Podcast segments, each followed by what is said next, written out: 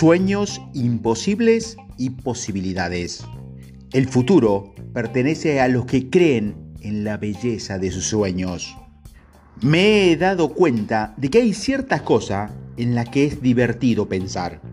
Me gusta fantasear con líderes mundiales que leen libros. Al hacerlo, ven el error inocente que en su pensamiento de fuera hacia adentro y le da una vuelta de 180 grados a su vida y a sus políticas para alinearlas con su sabiduría innata. Sería genial estar en la cima del monte Everest y tomar un té en calma con el Dalí Lama y jugar al fútbol bandera con Tony Brady. Este tipo de sueños imposibles no parece reducir mi valor del momento presente y a través de los años han sintonizado mi mente con la posibilidad de que, de otro modo, podría haberme perdido. Cuando aparece la oportunidad de entrar en uno de mis sueños imposibles y de hacerlos realidad, a veces lo hago. Esto no quiere decir que el sueño se convierta en un objetivo. Se salta ese paso y va directo de sueño a posibilidades de proyecto. Una vez que algo se ha convertido en un proyecto, trabajo en ello o no. Cuando lo hago, es una parte de mí ahora. Cuando no, no lo es. Esto me libera para estar implicado creativamente con el momento presente, independientemente de lo que haya en él o de si me acabo llevando a algún lugar o no.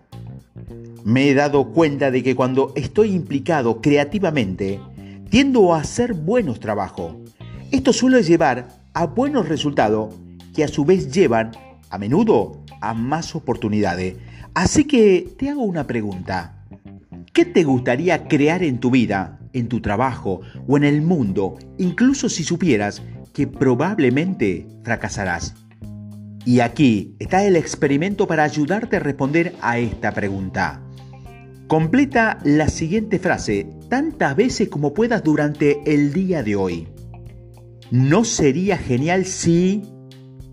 Por ejemplo, ¿no sería genial si inventara un nuevo tipo de café que se ajustara automáticamente a los niveles de cafeína en las necesidades de mi cuerpo?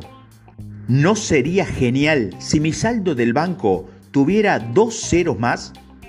¿No sería genial si pudiera teletransportarme y no tuviera que estar en medio del tráfico, sino que pudiera ir de un sitio a otro sin más?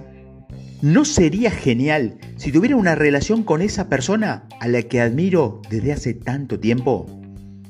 A medida que escriba tu lista, presta atención a cualquier cosa que te acelere la respiración, te haga sonreír o te provoque una risa nerviosa.